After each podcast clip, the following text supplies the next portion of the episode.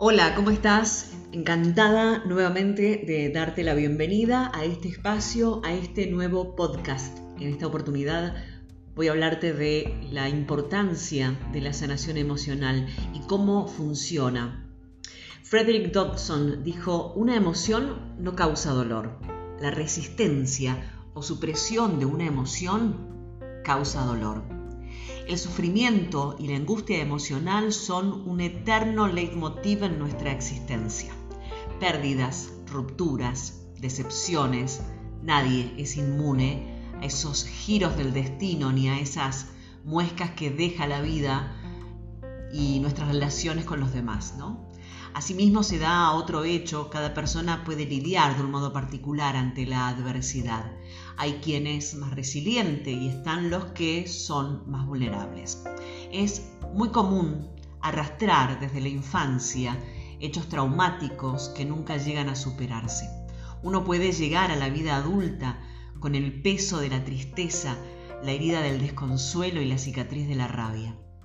Toda emoción se entremezcla y origina un tipo de revestimiento que imanta a la soledad, a más trastorno psicológico, también a la depresión o a la ansiedad. La sanación emocional es un proceso terapéutico que nos permite aceptar, comprender y autorregular esos estados psicoemocionales que limitan el bienestar y condicionan por completo nuestra vida. Lo opuesto a esta dimensión es la represión emocional. Se trata de un estado en que la persona reprime las emociones para intentar minimizar ese dolor. Sin embargo, con esta estrategia lo que se logra es perpetuar el propio sufrimiento. La sanación emocional es un viaje, un viaje terapéutico, ¿verdad? Lleno de retos, de dificultades, no es un proceso rápido y por lo general los pensamientos negativos y distorsionados dificultan ese proceso de reconstrucción en el que poder crear un enfoque mental más saludable. Además, están esas, esos muros o esos mecanismos de defensa que uno construye para protegerse a largo plazo y que se instalan en la mente durante toda la vida.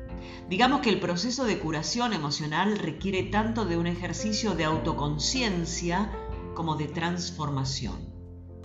En ese viaje hay que tener en cuenta que no vamos a volver a ser la persona que éramos antes. El crecimiento postraumático, el crecimiento después de una herida, no nos devuelve a esa antigua versión de nosotros mismos que nunca conoció el dolor.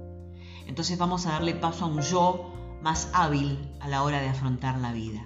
Estas son las etapas que, por término medio, iremos surcando en ese ejercicio de transformación.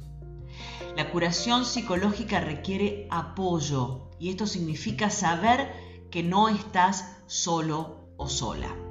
La Universidad George Washington y la Universidad de Yale realizaron un estudio sobre la curación psicológica y un aspecto indispensable para afrontar el sufrimiento es el apoyo social. ¿Qué significa esto? Sentirnos comprendidos, estar con figuras que nos acompañan, que saben ser aliados, con quienes podemos hablar y desahogarnos. Ese es el mejor punto de partida para iniciar esa sanación. Acepta todas tus emociones con autocompasión. El problema de muchas personas es que son capaces de ponerse en el lugar de los demás para entender el papel que han jugado las circunstancias, para que reaccionaran de una u otra forma en determinado momento, pero no son capaces de hacer lo mismo con ellas mismas. Con frecuencia, quien ha sido herido o ha perdido a alguien lleva consigo el peso de la negación, de la ira y del eterno ¿por qué a mí? es necesario dejar de juzgarnos, de dejar de culparnos y de estar enojados con todos y con todo, sobre todo con nosotros mismos. La sanación emocional necesita dejar espacio a toda sensación, sentimiento, pensamiento experimentado. Hay que dejar fuera lo que hay dentro y entonces observarlo sin juicio, sin miedo y con una elevada compasión tratar de evitar lo que duele o de reprimir lo, sucedido en el pasado no funciona.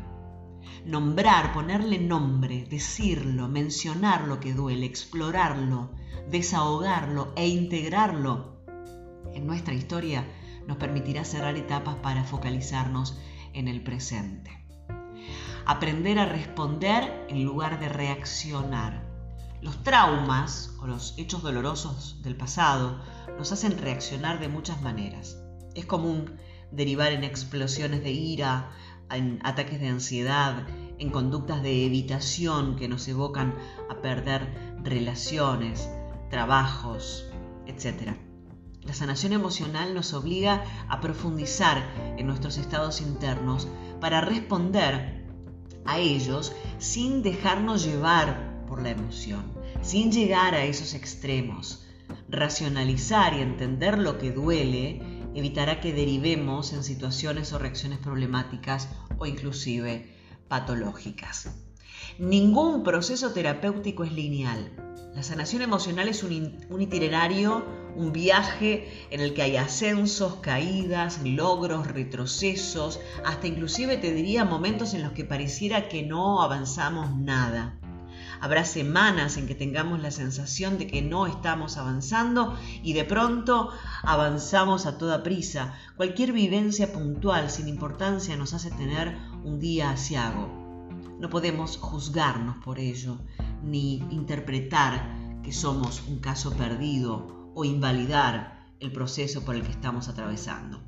Por otro lado, tampoco pensemos que todo puede resolverse a la vez, que todo puede resolverse ya.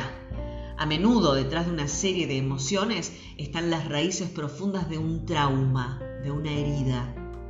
Hay realidades psicológicas muy singulares que requieren de más de un mecanismo de afrontamiento. Cada persona lleva consigo una historia única, unas narrativas propias y una mochila emocional que debe analizarse y comprenderse sin apuros, sin prisas. Son sin duda situaciones de gran complejidad que requieren tiempo, adecuadas estrategias y grandes, grandes dosis de amor propio y autocompasión.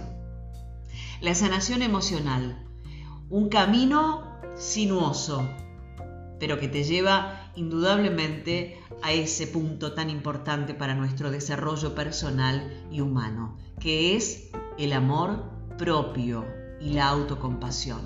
Recordad que tanto el amor y la compasión, si no empiezan por uno mismo, entonces no están bien expresadas, no son adecuadas, ¿no? Siempre tiene que ser amor propio y autocompasión. Y desde ahí la relación con los demás. Espero que este podcast te haya gustado. Muchas gracias a los nuevos oyentes, a los nuevos suscriptores del, eh, del podcast aquí en Spotify. Muchas gracias a todos en Anchor también por estar conectados. Próximamente nos vamos a volver a encontrar. Que tengas un día bonito.